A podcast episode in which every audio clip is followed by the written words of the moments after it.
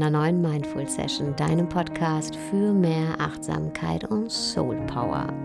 Ich bin Sarah Desai und für die heutige Folge habe ich mir mal wieder einen Interviewgast eingeladen und wir sprechen über Widerstandsfähigkeit, also darüber, wie wir es schaffen, uns nicht unterkriegen zu lassen. Und mein Gast, der ist Coach für Widerstandsfähigkeit, also für Resilienz und Vielleicht kennst du ihn aus seinem eigenen Podcast, aus seinen Videos und Büchern. Ich bin auf jeden Fall mega happy, dass er heute hier ist. Hallo Peter Bär. Hallo liebe Sarah, schön, dass ich da sein darf. Hallo liebe Zuhörer. Peter, wir wollen ja heute ein bisschen über einen Aspekt deiner Arbeit sprechen, also über mhm. Resilienz. Und eigentlich ist es ja ein Begriff aus der Physik, ja, die Elastizität von einem Gegenstand und dass, wenn er sich verformt, danach wieder in seine ursprüngliche Form zurückkommt. Aber der Experte bist du ja. Also was genau ist denn die menschliche Resilienz? Die menschliche Resilienz ist im Grunde genommen das Gleiche. Das bedeutet, äh, beim physischen Körper, wenn man bei dem Druck aufrichtet, verformt es sich und er kehrt zur Ausgangslage zurück. Und den Begriff hat die Forschung bzw. die Psychologie damals adaptiert und hat einfach gesagt, okay, wenn der Mensch schwierige Zeiten hat, kann ganz individuell sein, es kann eine Trennung sein, das kann ein Verlust von einem Menschen sein, das kann eine herausfordernde Arbeitssituation sein oder jeder hat ja seine eigenen Schwierigkeiten, dass aber nach dieser Herausforderung wieder in der Lage ist, in seine, ja, in seine Mitte zurückzukommen. Das bedeutet nicht zu sagen, okay, ich bin immer entspannt, ich bin immer relaxed, ich bin immer gut drauf. Ich glaube, das kennst du auch als, als Achtsamkeitstrainerin oder im Bereich der Achtsamkeit. Das ist eine Illusion. Die Kunst besteht meines Erachtens darin, in der Zeit, wo es schwieriger ist, bewusst und achtsam und, und, und liebevoll mit sich selbst umzugehen und dann sich in den, wenn die anspruchsvollen Phasen vorbei sind, wieder in seiner Mitte einpendeln. Und das, wir haben ja ganz kurz vom Podcast da über deinen Urlaub ganz kurz gesprochen und genau sowas zeigt es eigentlich wieder, dann in der Lage zu sein, bei Auszeiten wieder zurückzukommen. Aber nicht nur, in einem, nicht nur in einem großen Urlaub, sondern auch nach dem Feierabend wieder sich zu zentrieren, sozusagen. Das ist, die habt den, also den Begriff haben es adaptiert mhm. aus, aus der Materialforschung. Und ähm, du hast es gerade auch schon so schön gesagt. Es bedeutet nicht immer total entspannt durchs Leben zu laufen. Die Herausforderungen des Lebens sind trotzdem da und wir haben trotzdem unseren menschlichen Geist. Was wir vielleicht schaffen, ist eine Aufmerksamkeit zu entwickeln dafür mhm.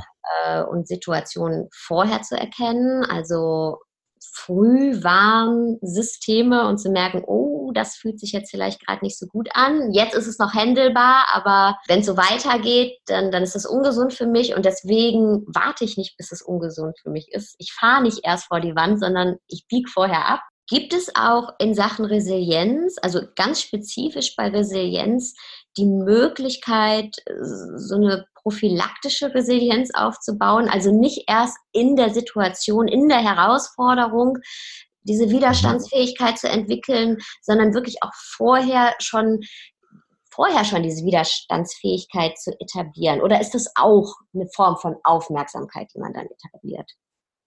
Ähm, natürlich gibt es ganz viele so hygienische Faktoren, die wir machen können. Wir ganz tolles Tool ist immer das simpelste äh, Laufen, Sport sich bewegen.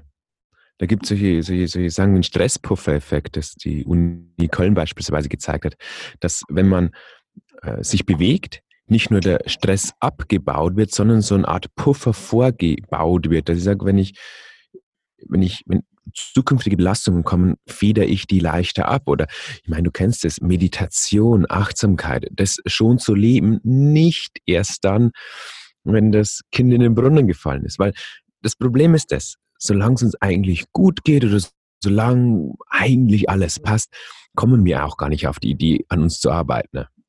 Meistens beginnen wir erst dann, wenn es schon so anfängt, ein bisschen weh zu tun. Und dieses Wehtun kann ein emotionaler Schmerz sein, viel Stress sein. Und das Schmerz ist ja im Endeffekt auch nur eine Motivation, dass wir etwas tun. Und ich finde es immer so schön, wenn die Menschen schon davor beginnen. Mittlerweile, nach jetzt ein paar Jahren Arbeit, bin ich so realistisch und merke, dass die meisten einfach erst kommen, wenn es ihnen schlecht geht. Mhm. Ich kann immer nur jeden dazu ermutigen, zu sagen, hey, mir geht's jetzt gut und ich mach's trotzdem. Ich mhm. Meditiere trotzdem, ich mache Sport, ich ernähre mich gesund, ich schlafe ausreichend. All diese Dinge, die wir eigentlich ja alle wissen, ne? aber sie nicht tun. Ich glaube, da ist eher weniger eine Wissenskomponente das Wichtige, sondern eher so diese Tunskomponente, so eine kleine Motivation zu schaffen, es schon zu tun, wenn es einem noch gut geht. Und, Und dann, dann auch leichter im Endeffekt, ne? Genau. Viel leichter. Schau, wir kennen es doch alle, wenn ich einen friedvollen, schönen Tag habe und mich abends hinsetze und meditiere, mein Geist ist relativ schnell ruhig geworden. Er ist, er ist nicht so aktiv, aber wenn ich den ganzen Tag gestresst durchs Büro gelaufen bin oder unglaublich viel zu tun hatte und ich setze mich abends hin, dann geht das Gedankenkarussell erstmal los. Und ähm, schon da seinen Geist beispielsweise zu trainieren, wenn es noch nicht so anspruchsvoll ist, hilft in anspruchsvollen Zeiten. Mhm. Also nicht erst, wenn der Leidensdruck so hoch ist, ähm, sondern genau, gerade wenn es einem gut geht. Aber wenn man jetzt, jetzt ist man trotzdem drin in der herausfordernden Situation und merkt, boah, jetzt, jetzt ist der Leidensdruck so hoch, es fühlt sich nicht gut an.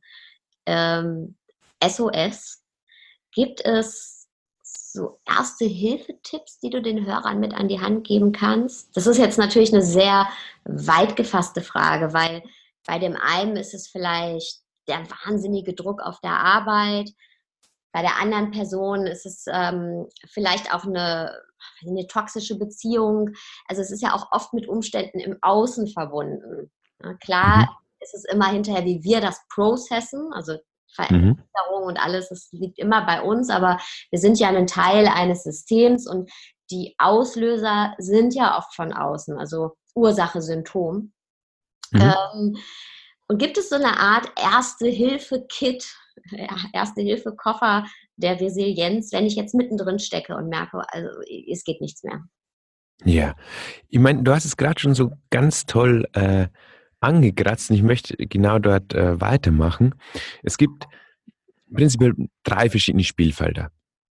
Das erste Spielfeld ist Resilienz aufbauen. Das, was wir gerade schon eben so gesprochen haben. Sport, gesunde Ernährung, Meditation, ähm, äh, sich selbst was Gutes tun. Das ist so die, die, die eine Komponente. Die andere Komponente ist eine innere Komponente und die dritte ist die äußere Komponente. Also entweder wir schauen nach innen, schauen, okay, wie kann ich auf die Situation anders reagieren oder wie verändere ich die Situation im Außen. Und da hilft meines Erachtens zu Beginn vor allem im Bewusstsein. Zu sagen, ich setze mich mal hin und mache eine kurze Analyse. Wo hakt's gerade? Weil das ist auch vom Menschentyp zu Menschentyp anders, Sarah. Schau, wenn ich gerade in die Pflegeberufe schaue, das sind meistens sehr reflektierte Menschen, die äh, sich ganz viel zu Herzen nehmen und dann tendenziell immer eher an sich versuchen zu arbeiten, ne? anstatt im Außen klare Grenzen zu setzen beispielsweise. Das heißt, die versuchen sich anzupassen, sich zu optimieren anstatt im Außen etwas zu tun. Auf der anderen Seite ist es, ich habe auch ganz viele, teilweise DAX-Vorstände bei mir im Coaching und die, die sind unglaublich proaktiv. Die tun den ganzen Tag was, haben es aber manchmal vergessen, nach innen zu blicken. Und ich gucke, hey, auf welchem Spielfeld bist du gerade am wenigsten unterwegs und wo, wo ist es gerade am nötigsten? Mhm. Und dann versuche ich dort so ein bisschen hinzuleuchten ähm, mit meinen Klienten. Aber das kann auch jeder ganz persönlich machen. Einfach sein Problem anzuschauen und sagen, wie kann ich das jetzt angehen? Entweder, es gibt ja diesen schönen Spruch, den liebe ich. Love it, leave it or change it. Mhm. Love it bedeutet, ich arbeite an mir, in mir. Ich fange an, die Situation mit dir besser umzugehen. Leave it bedeutet, ich verlasse die Situation und sage, okay, nee, das ist nicht mehr meins, ich setze Grenzen. Und change it ist, ich versuche im Außen etwas zu tun. Wenn jetzt, nehmen wir mal an, jemand, der hier gerade zuhört, ist in einer schädigenden Situation. Du hast gerade gesagt, leave it or change it.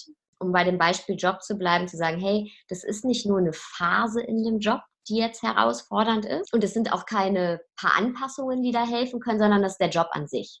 Ja, und zu erkennen, hey, ich muss diese Situation verlassen dann hat man das erkannt und trotzdem ist es ja in den seltensten Fällen so, das wirst du ja auch kennen, dass wir die ähm, Situation direkt verlassen können. Hast du da Tipps?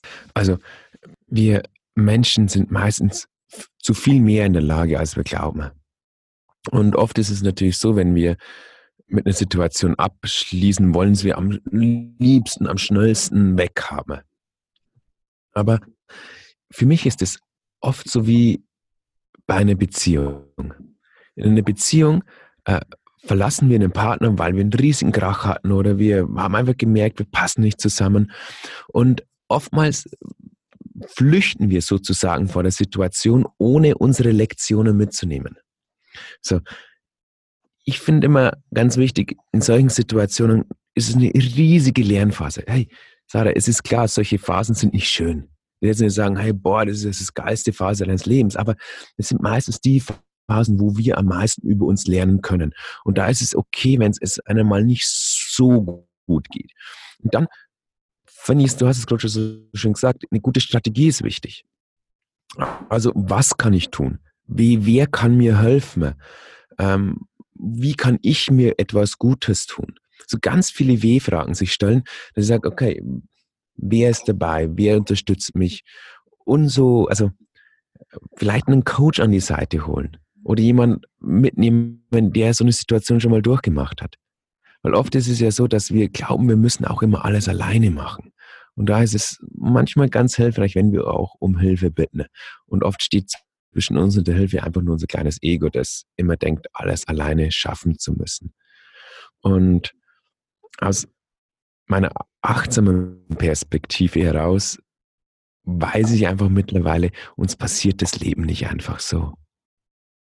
So, und wenn ich das für mich, das Leben so betrachte, dass das Leben, auch wenn es manchmal nicht schön ist, für mich da ist, dann kann ich anfangen, solche Situationen auch anders zu, zu verarbeiten, anders zu betrachten. Und ja, das ist das Gleiche, wie mir davor war, entweder Arbeit am Innen oder etwas verändern im Außen. Und beides ist in so einer Situation wichtig. Und keins, und vor allem wichtig ist es auch, keins von beiden zu vernachlässigen. Weil man kann es auch aus, aus ganz persönlicher Sicht betrachten. Bevor ich ja selbstständig wurde oder bevor ich Psychologie studierte und meine Bücher schrieb, war ich ja damals Ingenieur in der Automobilbranche. Und ich war da völlig gefangen in diesem Hamsterrad. Mir ging es überhaupt nicht gut. Und dann irgendwann war, war so ein Punkt in meinem Leben, wo es mir, wo es mir so schlecht geht, dass ich nicht mehr in die Arbeit gehen konnte. Und was ich damals gemacht habe, ist, ich habe relativ schnell die Automobilbranche verlassen. Und es war meines Erachtens eine der besten Entscheidungen meines Lebens. Und wenn ich es jetzt nochmal machen dürfte, würde sich ein bisschen ruhiger machen, würde ein paar Lektionen bewusster mitnehmen und würde versuchen, dass ich bewusster dran wachsen kann, anstatt zu flüchten. Mhm. Mhm. Es wäre auch eine Frage äh, gewesen, wie schafft man nämlich Resilienz zu entwickeln, aber gleichzeitig sicher zu gehen, dass man nicht zumacht. Du hast es gerade genannt, eine Lektion lernen. Also wie viele Lektionen kann man mitnehmen, aber wie schafft das jemand, der vielleicht sich noch nicht so viel mit diesen Themen auseinandergesetzt hat, dann nicht dieses ah, Augen zu und durch, sondern wie werde ich widerstandsfähiger und bleib trotzdem offen? Mhm. Mm. Ich versuche mal, ich versuche mal genauer darauf einzugehen. Und zwar Augen zu und durch, Sarah, ist ja das, ich habe Schmerz, ich habe etwas Unangenehmes und diesem Unangenehmen möchte ich mich nicht stellen und mache die Augen zu und versuche diese Situation irgendwie hinter mich zu bringen, um sie danach irgendwann öffnen zu können, wenn der Schmerz vorbei ist. So, gerade in der Achtsamkeit ist es ja so, dass wir uns eher öffnen und weit machen und auch mal zu lernen, was ist ein Schmerz? beziehungsweise was ist Leid? Und gerade in solchen Situationen lernen wir am meisten. So, ich glaube, da gibt es auch kein großartiges Musterrezept, wo ich jetzt jemand an die Hand gebe und sage, hey, der Tipp wird dir helfen.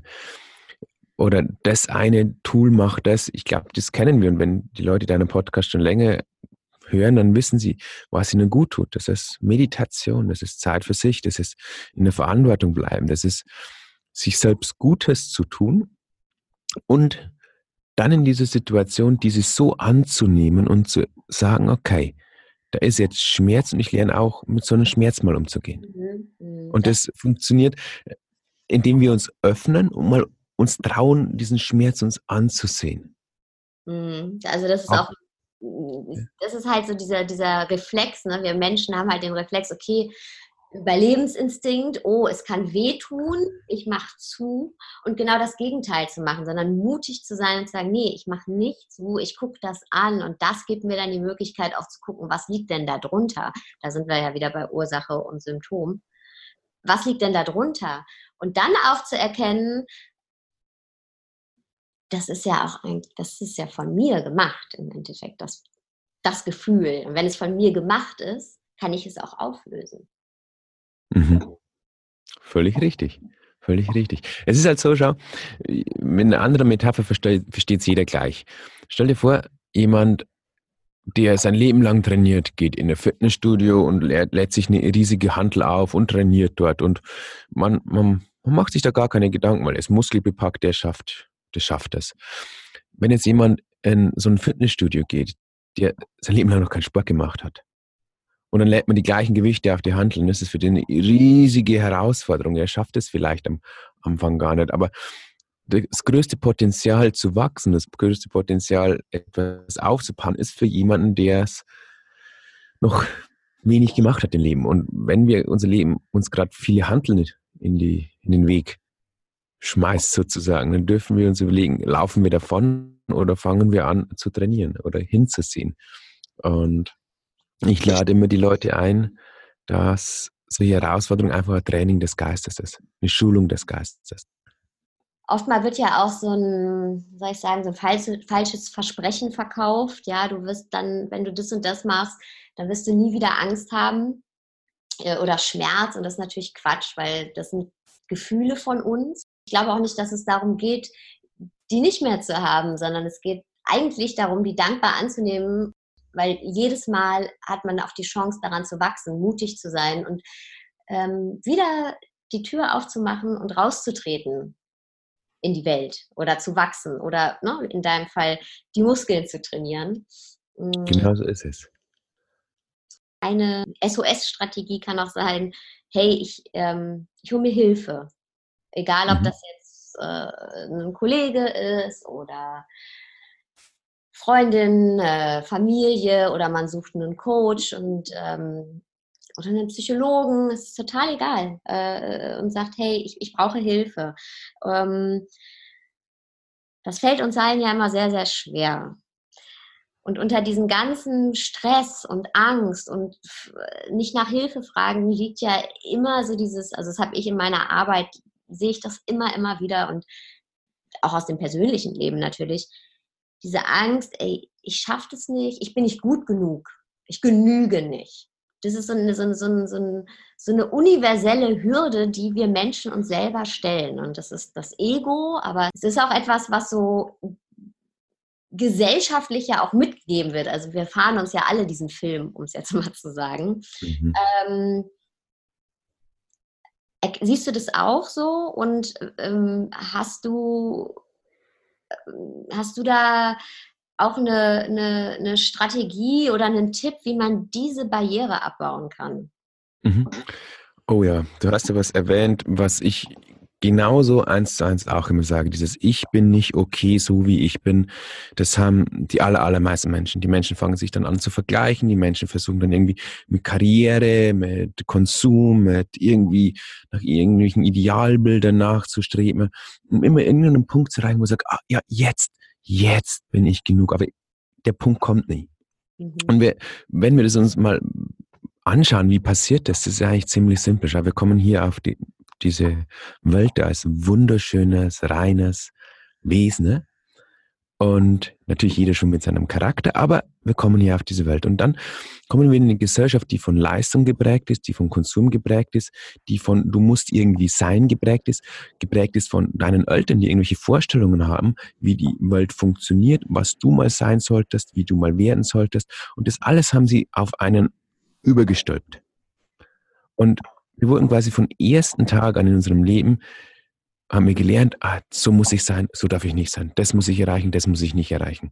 Und das ist quasi uns so vom Anfang an eingedrichtet bekommen. Und dann irgendwann haben wir diese externen Stimmen, die früher mal unsere Eltern und die Gesellschaft und die Schule waren, zu unserem inneren Dialog gemacht.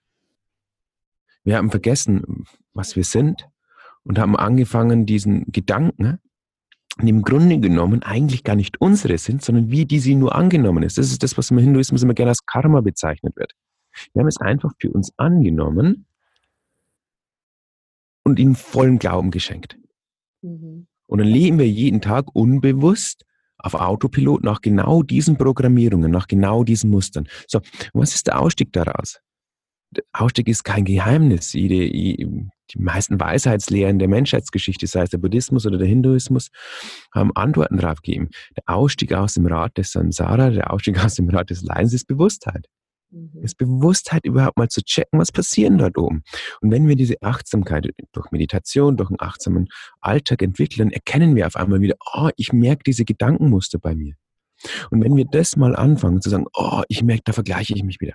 Oh, ich versuche da schon wieder irgendwas zu erreichen. Boah, da setze ich mich schon wieder unter Druck, weil ich glaube, das zu müssen, das sein zu müssen, das erreichen zu müssen, so aussehen zu müssen. Ne? Dann können wir, wenn wir es wahrnehmen, sei es auf einer körperlichen Ebene durch Druck oder sei es wirklich in unserem Kopf, weil wir die Gedanken schon sehen, dann können wir eingreifen und sagen, hey, halt, stopp. Das ist Bullshit. Mhm. Das stimmt so nicht. Ich muss erstmal gar nichts. So, dass wir einfach unsere Gedanken kontinuierlich überprüfen. Und das ist Arbeit. Ich meine, ich weiß nicht, wie weit ich in diesem Podcast gehen kann. Es gibt, es gibt so eine Abkürzung, die zwar nicht leichter ist, das ist zu erkennen, was wir eigentlich wirklich sind. Und dann wird es ein bisschen einfacher, aber der Weg ist auch, auch dir, einfach seine Gedanken kontinuierlich zu beobachten kontinuierlich zu erkennen, wo werde ich erstens vom Außen beeinflusst, weil es ja nicht nur ein innerer Dialog, sondern wir konsumieren ja auch ständig über Instagram, Facebook und die ganzen Dinge im Außen, wie wir sein sollten, was das Idealbild ist. Und schlussendlich hat es nichts damit zu tun, was uns wirklich erfüllt, was uns wirklich glücklich macht, was uns wirklich ja, ein Lächeln auf die Lippen äh, äh, zaubert. Und und das dürfen wir entdecken. Das entdecken wir durch, indem wir statt nach außen nach innen blicken. Ja, offen bleiben, ne? Ähm, überprüfen die eigenen Gedanken und auch nicht zu glauben, wenn ich mich jetzt hinsetze und meditiere, wird auf einmal alles wunderschön, sondern auch das zuzulassen, was dann kommt. So diese Einsicht oder diesen Schmerz vielleicht oder dieses nicht aushalten können. Mhm. Ich weiß nicht, wie dir das geht, aber ich, bei mir sind halt oft Leute, die sagen dann so, ja, aber dann muss doch jetzt mal der Moment kommen, wo alles total äh, schön wird. Nee, es ist eine fucking Herausforderung. Da ist so viel los und es ist, kann sehr, sehr anstrengend und sehr herausfordernd sein und ähm, das nicht zu scheuen.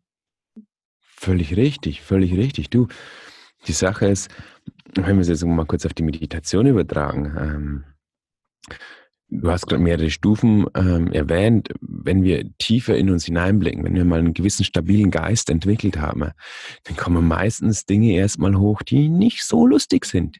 Das ist mhm. jetzt nicht, dass ich mich hinsetze und perfekt gleich in eine Glückseligkeit schwelge. Nee, das, das geht's, das geht's überhaupt nicht eigentlich. Das ist ein Nebenprodukt. So, und äh, ich bin gerade gerade zufällig dabei, wieder ein Buch darüber zu schreiben, gerade über diese verschiedenen Phasen der Meditation. Und ein paar Phasen sind dann einfach so, wo dieser Purification-Prozess, wie es immer so schön heißt, dieser Reinigungsprozess kommt, wo dann einfach Dinge hochkommen aus, ja, es beginnt mit der Kindheit und dann, ich weiß nicht, wie weit ich in diesem Podcast gehen kann, aber dann auch aus, aus, ja, vergangenen Runden, wo wir hier gedreht haben auf dem Planeten. Mhm da haben wir nicht im Frieden und im Wohlstand und im Supermarkt gelebt. Nee, nee. Das sind Erfahrungen gemacht worden, die nicht so lustig waren. Auch die gilt es dann friedvoll zu transzendieren. Und auch für die Leute, Entschuldigung, wenn ich dich kurz unterbreche, weil also ich bin da voll bei dir und nur kurz für die Hörer, die jetzt vielleicht sagen, hey, mit, mit, mit früheren Leben, das ist mir jetzt zu, zu weit. Es ist ja auch wissenschaftlich erwiesen, dass wir ähm, Trauma weiter vererben können im Genmaterial. Das heißt jetzt zum Beispiel, wenn deine Großeltern den Krieg mitgekriegt haben, dann ist es trotzdem auch in dir, in deiner DNA mit drin. Ähm, mhm. Das wollte ich nochmal sagen, weil manche sind ja Ne, jeder hat ja andere Auffassungen, aber das ist ja zum Beispiel ganz wissenschaftlich, das ist also wissenschaftlich belegbar, dass das Trauma sich genetisch weiter, weitergeben. Völlig richtig. Ich habe in der Meditation den Krieg meines Opas in Russland äh, mitbekommen, obwohl ich gar nicht bewusst davon wusste. Mhm. Ich habe mir gedacht, wo kommt denn das her? Mhm. Und dann durch Gespräche mit meinem Vater habe ich, ich konnte es fast detailgetreu wiedergeben, was mir mein Vater sagte, was er noch nie mir gesagt hat. Und ähm, ja, immer tatsächlich jetzt in eine Richtung, das ist gar nicht so wichtig, aber ich glaube, die wichtige Message war eher die zu sagen, es geht nicht sofort um Glückseligkeit. Mhm. Mhm. So, es geht darum, den Dingen mit Frieden zu begegnen. Dem Leben ganz konkret im Außen, den Emotionen ganz konkret im Innen mit einem gewissen Frieden, mit einer friedvollen Haltung zu begegnen. Mhm. Und diese friedvolle Haltung führt dann schlussendlich zu mehr Frieden in unserem Leben. Und das ist das ja, was wir uns wieder wünschen. Wir wünschen uns ja diese Ausgeglichenheit. Mhm. Aber diese Ausgeglichenheit kommt nicht sofort, sondern indem wir unserem Leben mit diesem Frieden begegnen. Dadurch erzeugen wir Frieden. Und je häufiger wir das machen, je mehr wir das machen, desto mehr werden wir davon bekommen. Also ziemlich simpel jetzt, aber ist natürlich eine Herausforderung für uns alle. Ja, aber eine, ähm, die sich lohnt, sich ihr zu stellen. Auf jeden Fall. Ich sehe keine Alternative. das wollte ich auch gerade sagen. genau, es gibt keine Alternative und es lohnt sich auch so. Vielen, vielen Dank. Äh, vor allen Dingen auch für den Schlenker, den wir hier jetzt noch gemacht haben. Sehr, sehr gerne, liebe Sarah. Vielen, vielen Dank, dass du heute wieder zugehört hast und du würdest mir einen großen Gefallen tun, wenn du diesen Podcast auf iTunes bewertest, denn das hilft auch anderen, ihn zu finden. Aber jetzt wünsche ich dir erstmal einen schönen Tagabend, wo auch immer du gerade bist.